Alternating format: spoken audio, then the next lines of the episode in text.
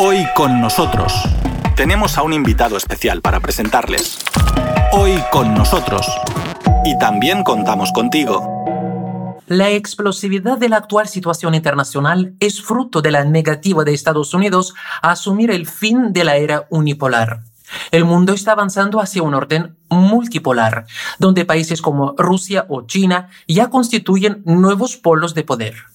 Así se desprende de la entrevista concedida a Radio Sputnik por el doctor Gabriel Esteban Merino, profesor de la Universidad Nacional de La Plata e investigador del Consejo Nacional de Investigaciones Científicas y Técnicas de Argentina, entre otros cargos que desempeña, quien atendió amablemente a nuestro reportero Víctor Chernovsky. Hay muchas causas de la crisis del orden mundial. Estamos en plena transición histórico-espacial. Sin lugar a dudas, un elemento central que nosotros empezamos a ver ya a fines del siglo XX y comienzo del siglo XXI es una reacción en contra de un mundo unipolar comandado por Estados Unidos, por Washington, Londres y aliados, y su modelo de capitalismo financiero neoliberal y su proyecto globalista. Yo claramente identifico que a partir de 1999 empieza un quiebre, es porque empieza a haber un conjunto de reacciones de actores, de grupos sociales, de clases, de estados, que justamente quieren discutir ese orden mundial, quieren discutir las jerarquías interestatales, quieren discutir la distribución de la riqueza, quieren discutir la división internacional del trabajo. Entonces, fijémonos que para 1999 tenemos la emergencia de un fenómeno como el de Putin en Rusia y una reacción parte de las fuerzas nacionales rusas. Pero también tenemos para esos años, la recuperación de China, finalmente, de, las ex colonias occidentales, Hong Kong y Macao, y además hacia el 2001, posiciones más asertivas de China, por ejemplo, en cuanto a restringir el espionaje en su territorio. ¿no? Recordemos que hubo el derribo de un avión espía norteamericano en ese entonces, pero también la conformación junto con Rusia de la Organización para la Cooperación de Shanghái, que termina el proceso, se termina de concluir hacia el 2001, una nueva alianza de seguridad y defensa en Asia. Pero también tenemos para esa época el propio, la Iglesia Católica, el Vaticano, que lanza hacia 1999 el jubileo de la deuda 2000 para condonar la deuda a los países pobres y sobre todo agudiza su discurso contra el capitalismo financiero, contra el capitalismo salvaje, contra el individualismo, el dios dinero, algo que se va a profundizar mucho más después con la asunción del Papa Francisco. Tenemos hacia esos años, por ejemplo, en 1999, la asunción de Hugo Chávez en Venezuela, había triunfado en 1998 en su elección, y es la primera expresión gubernamental de un quiebre en América Latina contra el proyecto neoliberal, contra el proyecto unipolar, contra la subordinación a Washington. Pero viene una oleada de crisis ahí, la crisis de 1999 en Brasil y cómo Brasil vira políticamente, que después va a dar lugar al gobierno de Lula. En Argentina lo mismo, es decir, se empieza a conformar un mundo que rechaza esa situación de orden unipolar y capitalismo financiero neoliberal. Después el propio capitalismo financiero neoliberal surgido a partir de los 80 para resolver también en su momento un conjunto de contradicciones, empieza a tener fuertes contradicciones internas para la acumulación. Ya en 2008 con la crisis uno ve que ese sustento material de ese capitalismo financiero neoliberal, que es el sustento material del orden mundial, empieza a tener graves problemas estructurales. Por eso uno observa, y bueno, ahí yo lo pongo en el trabajo, aunque de forma sucinta, lo desarrollo más en otros trabajos, que hay una crisis de realización del capital, es decir, una imposibilidad de venta de todo lo que se podría producir, una crisis de sobreproducción de mercancías y una crisis de sobreacumulación de capital. En el norte global, en Europa Occidental, Japón, Estados Unidos, hay más capital de lo que se puede invertir en inversiones reales que generan una ganancia y eso deriva en mayores niveles de financiarización. Y uno lo observa esto en las bajísimas tasas de interés de Estados Unidos, Europa y Japón, por ejemplo, ¿no? esas bajas tasas de interés. Entonces, hay una crisis de acumulación y hay una crisis del orden geopolítico. Esos serían los dos elementos estructurales de la crisis del orden mundial. La emergencia de nuevas potencias, la agudización de las luchas entre el norte y el sur global, entre el centro y las potencias emergentes, y los propios pueblos o clases o grupos subordinados que ya no aguantan, como diría el propio Papa Francisco, este modelo. Y encima por debajo también hay una crisis ambiental y además una crisis civilizatoria o de sentido. Los sentidos, las ideas dominantes de este mundo liberal dominado por el mundo angloamericano, anglosajón, ya no logran de alguna manera conducir el sentido de gran parte de la humanidad. Yo entiendo bien de sus palabras que este orden que está siendo cuestionado ahora mismo, que se trata del orden surgido después de la Segunda Guerra Mundial.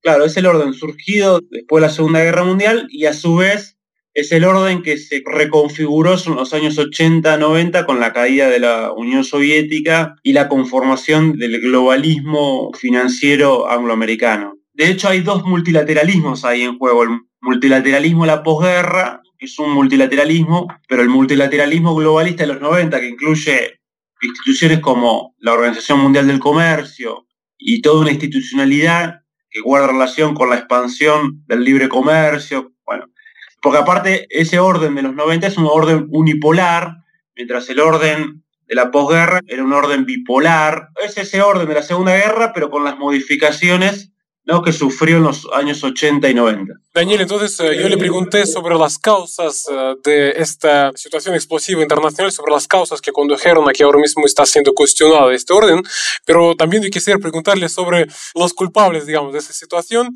¿Y por qué lo pregunto? Porque si abrimos, miramos, analizamos los grandes medios de comunicación, por ejemplo, la culpable es Rusia. ¿Por qué? Porque todo empezó con la, como escribe, la anexión de Crimea.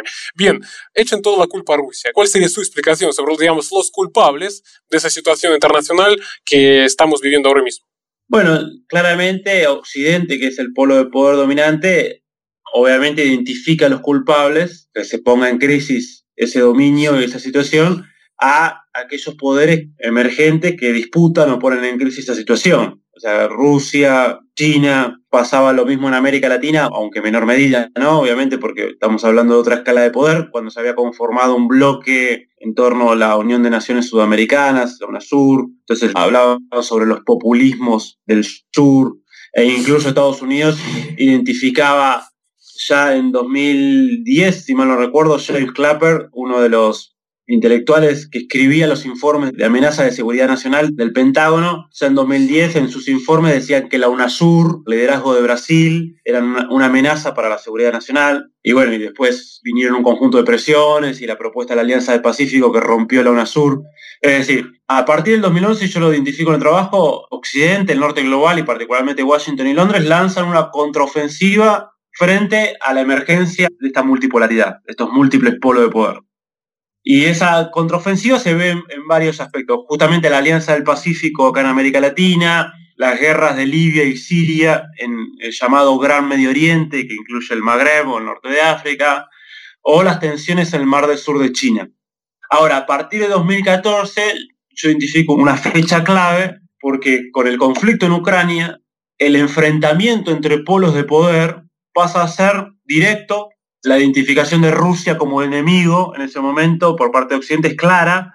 Ya Occidente empieza a hablar de una nueva guerra fría. Va a ser directo y en un territorio central, es clave. Una cosa es Siria, otra cosa es Ucrania, es el corazón, porque de hecho, por ejemplo, para Brzezinski, uno de los intelectuales principales de Estados Unidos, que murió hace unos pocos años, Zbigniew Brzezinski, él considera en su famoso libro El ajedrez mundial que Rusia con Ucrania puede aspirar a ser un imperio, es decir, un polo de poder, y Rusia sin Ucrania no. Por lo tanto, es fundamental que Ucrania quede como parte de la Unión Europea y bajo la órbita de la OTAN. Esa necesidad de expansión hacia el este para contener a Rusia, así como la necesidad de contener a China, así como la necesidad de dominar Medio Oriente, así como la necesidad de subordinar a América Latina, son las causas de este enfrentamiento.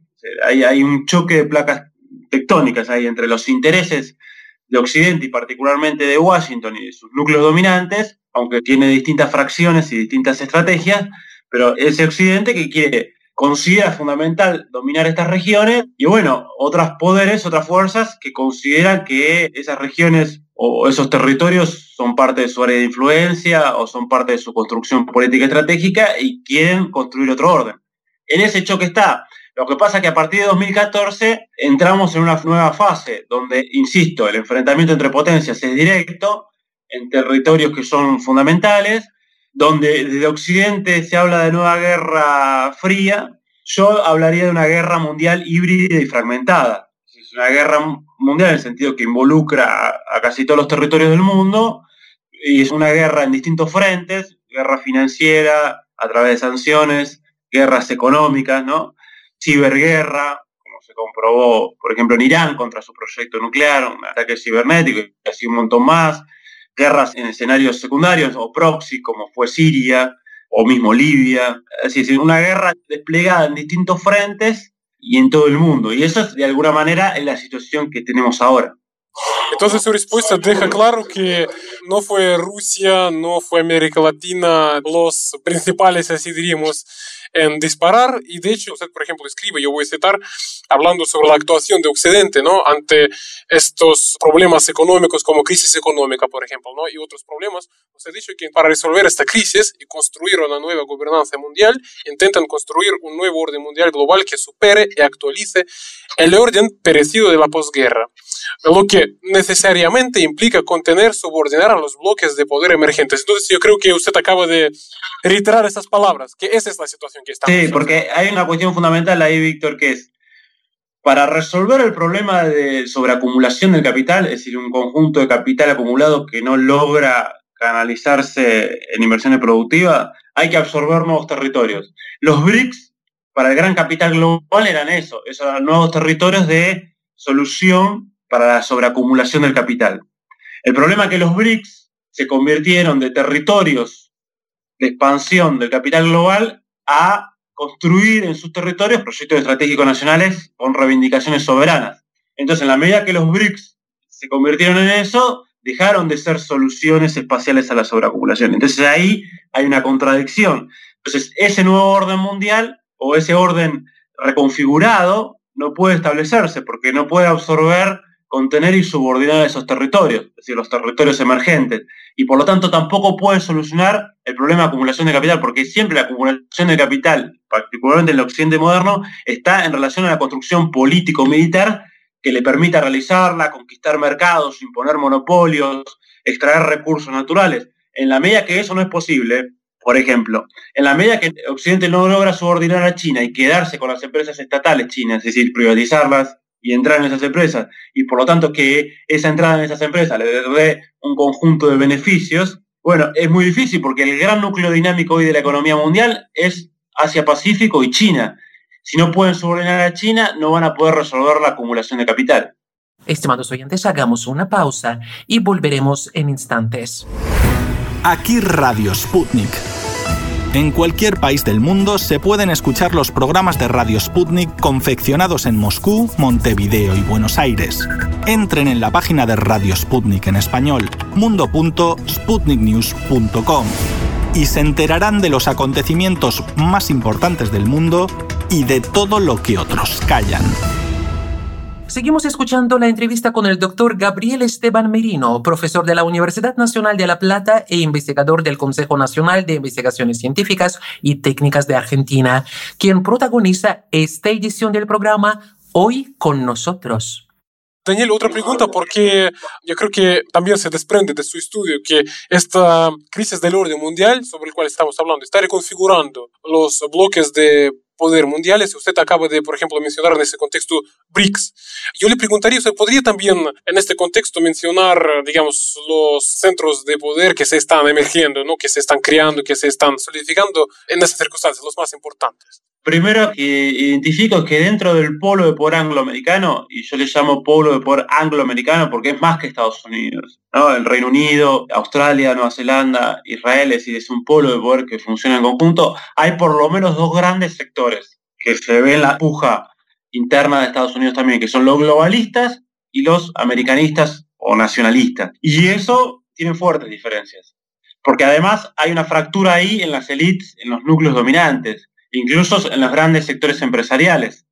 Los empresarios transnacionales, financieros, tecnológicos, globalistas, que tienen una geoestrategia, y, por ejemplo, los empresarios más asentados y más dependientes del mercado interno estadounidense o más asentados en las industrias tradicionales como la del acero, que tienen otra orientación y son antiglobalistas, que son los que están atrás de Trump. Ahora, tienen objetivos geopolíticos similares. manejan distintas geoestrategias. Por ejemplo, los globalistas impulsaban el Tratado Transpacífico los americanistas no. Trump deshizo el Tratado Transpacífico. Entonces ahí, dentro de ese gran polo, hay dos grandes fuerzas. Después, Francia, Alemania, Italia, decir, pero el núcleo franco-alemán conforman un polo de poder.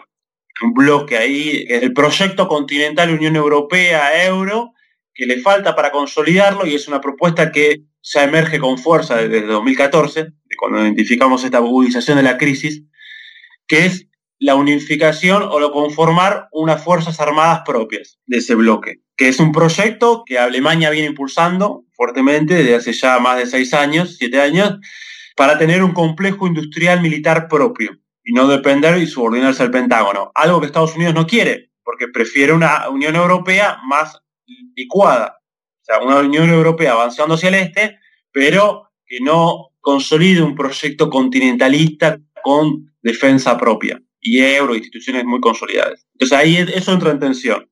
Después Rusia y la comunidad económica euroasiática es otro polo de poder. Y es un polo de poder que tiene una masa territorial impresionante, grandes recursos hidrocarburíferos.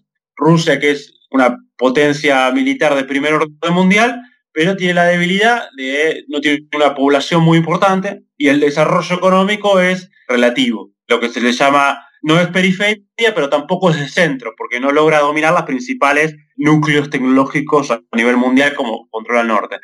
Después, bueno, el otro gran actor hoy que está disputando y cambiando el orden mundial, o una de las causas principales del cambio del orden mundial que hablábamos al principio, es la emergencia de Asia-Pacífico y de China en particular. Cambió completamente la tendencia que venía desde la modernidad, ¿no? De esta primacía occidental.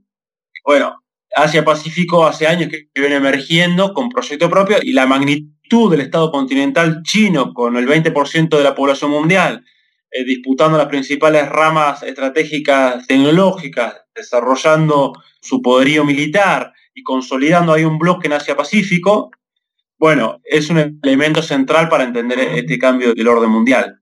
Y está aparte, junto con Rusia y otros aliados en Asia, incluso el propio Irán, consolidando un megaproyecto como es la nueva ruta de la seda, que cambia completamente el mapa del poder mundial, que vuelve a centrar el poder mundial en Asia en detrimento de Estados Unidos y el atlantismo, o en detrimento de los imperios de mar, digamos. Entonces, bueno, eso es muy poderoso.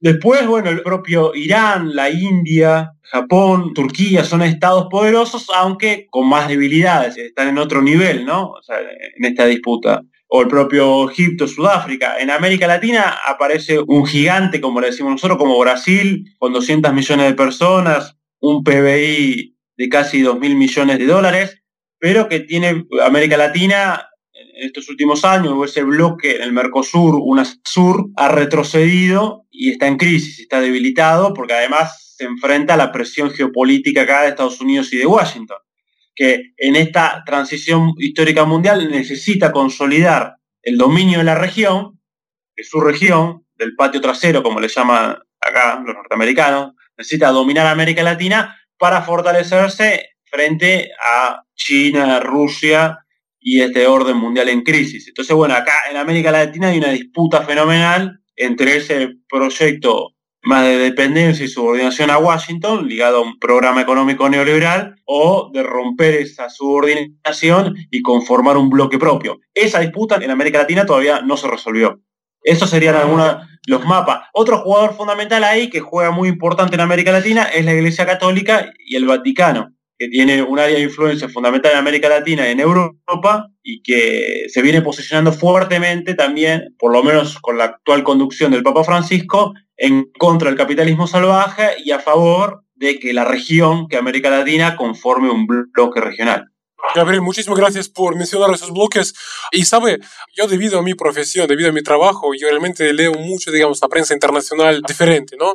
Y yo creo que si hablar sobre los centros de poder más atacados, así diríamos, en la prensa dominante, yo creo que se puede mencionar BRICS, también se puede mencionar Alianza Rusia-China y la Unión Económica Euroasiática. Al menos a mí me parece esto. ¿Y sabe en qué radican esas alianzas? Siempre se dice que no tienen futuro, que son insignificantes, que tienen sus días contados o incluso se trata de ridiculizarlos de alguna manera. más allá de la prensa, la propia intelectualidad occidental admite y lo pone como un peligro, una amenaza, esos grandes bloques.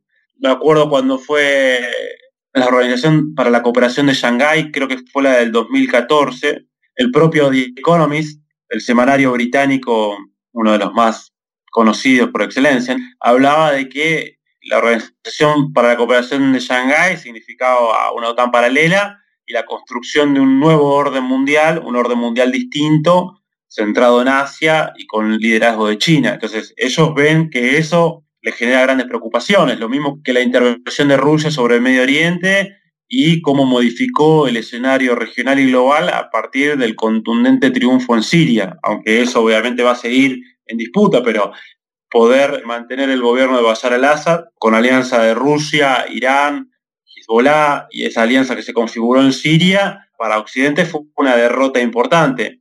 Creo que Occidente hoy por hoy está observando cómo todos esos bloques tienen la suficiente fuerza, eh, los suficientes fundamentos y la suficiente seriedad como para convertirse en amenazas. De hecho, para mí, desde el 2011, la contradicción principal en este orden mundial son entre las fuerzas unipolares de Occidente y particularmente Washington, porque después hay tensiones con Europa y, y otros, pero las fuerzas unipolares de Occidente versus las fuerzas multipolares que es, son estas fuerzas, ¿no? Rusia con su bloque, la comunidad euroasiática, China, eh, bueno, el proyecto de la nueva ruta de la seda, Irán y la amenaza que le representa a los intereses occidentales, el Medio Oriente. Bueno, de hecho, ellos mismos consideraban que la UNASUR era una amenaza para la seguridad nacional, como cité hoy. Entonces, estos bloques tienen fundamentos. ¿Cuáles son sus fundamentos? Tienen, en muchos de sus casos, estados fuertes, con serias fortalezas en varios sentidos, ya sea militar o económica o de recursos o territorial o de población. Hay algo que es central. Eh, Occidente representa una, particularmente Estados Unidos, el pueblo angloamericano, un tamaño de población muy pequeño en el orden mundial, un porcentaje de la población muy pequeño. Entonces hay masas territoriales poblacionales y grandes civilizaciones históricas que tienen un tamaño enorme propio China, la India y otros países, que eso es una amenaza. Yo creo que tiene sólido fundamento porque aparte estamos en una transición muy fuerte donde este conjunto de países necesitan enfrentar a Occidente porque si no, tienen un proceso de involución periférica también. Sí, esa también es la otra tensión. No es que, bueno, uno se incorpora a este capitalismo global y al lugar que le da Estados Unidos en la globalización y tiene un desarrollo armonioso y lindo. No, en esta situación de crisis del orden mundial, esa subordinación implica un fuerte proceso de involución periférica también. Nosotros lo conocemos muy claramente en América Latina. Por lo tanto, la conformación de estos bloques, de estas fuerzas, se vuelve fundamental. Hay que ver ahí dónde termina jugando Europa, que todavía no decidió, digamos, si es parte de las fuerzas multipolares o se conserva como parte de la OTAN, Occidente y el norte global. Por el momento juega más como parte de Occidente, el norte global, con juego propio en algunas circunstancias, como se vio en Ucrania, ¿no? Mientras Europa no quería sancionar a Rusia y no quería romper algunos acuerdos, Estados Unidos sí, Inglaterra sí, y bueno, finalmente después, por el arribo del avión MH17, ahí eh, Estados Unidos logró que Berlín y París se sumen a las sanciones. Pero digamos, es una situación donde estos bloques tienen su razón de ser y esta batalla multipolar o este gran enfrentamiento multipolar del orden, esta gran transición, va a seguir su curso, va a seguir profundizándose, creo yo. Es más, la pandemia lo que hizo fue acelerar estas tendencias. Ha acelerado todas estas tendencias y vivimos un nuevo momento geopolítico, incluso cualitativamente distinto al 2014, porque se nota más el declive relativo de Occidente, de Estados Unidos, y las luchas internas en el norte global, y se nota más por ejemplo, el lugar protagónico de China y de otros poderes. Gabriel, y yo en ese sentido quisiera preguntarle, porque usted ha dicho sobre que se está observando una transición, es decir, que ese bloque occidental, si diríamos que vaya a permanecer, como formularlo bien, ¿sí? como digamos el bloque principal, el bloque que domina este mundo. ¿Usted habla sobre esto? Sí, por lo menos lo que se abrió es una lucha en el sentido de que ese polo de poder ya no es hegemónico, sus bloques ya no son hegemónicos, tiene sí una influencia fundamental y un dominio sobre gran parte de los territorios del mundo, tiene mucho poder, sobre todo poder financiero, ya ha perdido su monopolio del poder productivo en manos de China, fundamentalmente. China se ha convertido en la principal plataforma productiva mundial, produce un PBI industrial de más de 4 billones de dólares. Estados Unidos tiene un PBI industrial, produce de 2,5 billones. China y otros poderes están disputando el monopolio comercial. Todavía el pueblo angloamericano tiene el poder financiero y el norte global tiene obviamente muchas tecnologías. Después el monopolio militar está completamente disputado y de hecho, como vinimos viendo tanto en Siria, en Irak, en Ucrania, en el mar del sur de China, etcétera, vemos que ese poderío militar que antes estaba de Estados Unidos ya no está y hay una disputa sobre eso. La disputa sobre el acceso y el monopolio de los recursos naturales está claro.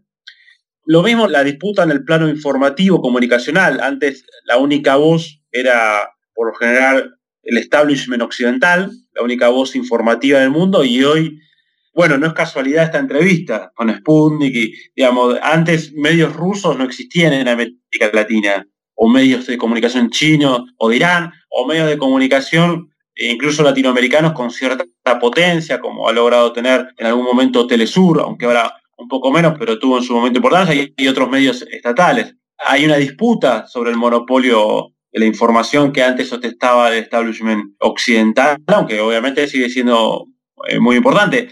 Y también hay una disputa, creo que en el sentido más profundo, civilizatorio, cultural, de los valores últimos.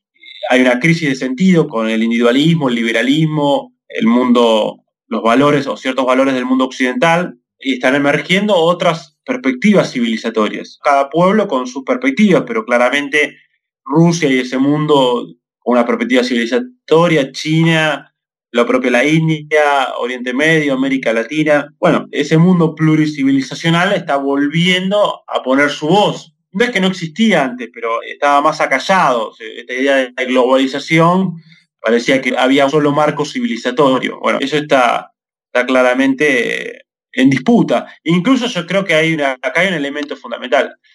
Si hubo una gran divergencia a principios del siglo XIX, que fue el momento en que Occidente y que Inglaterra particularmente logra a India y a China y logra subordinar a esas dos grandes civilizaciones. Y a partir de eso y de la revolución industrial, Occidente se impuso y hubo una brecha de poder fundamental con respecto a otros pueblos, civilizaciones y rivales. Hoy estamos viviendo el proceso contrario a eso que vivimos a principios del siglo XIX. Entonces es una transición muy clara donde la emergencia de Asia-Pacífico y de Asia como lugar central hoy, donde además en Asia se concentra ¿no? la, mayor parte de la población mundial, territorio más grande, sus recursos, bueno, está cambiando completamente el mapa del poder mundial. Obviamente esto, como diría Giovanni Arrighi, un intelectual italiano que analiza de manera muy clara estas transiciones, aunque yo puedo tener algunas diferencias, pero claramente yo creo que la pospandemia, ya a partir del 2014 y ahora con la pospandemia, entramos en esas fases de caos sistémico. el sistema se cayó o está en crisis terminal, pero eh, ahora está la lucha, distintas disputas y visiones por ver qué mundo se reconfigurará. Todavía no está escrito cuál va a ser el resultado final de esa disputa. Y hasta aquí una nueva edición del programa, Hoy con nosotros Hoy con nosotros, en Radio Sputnik desde Moscú.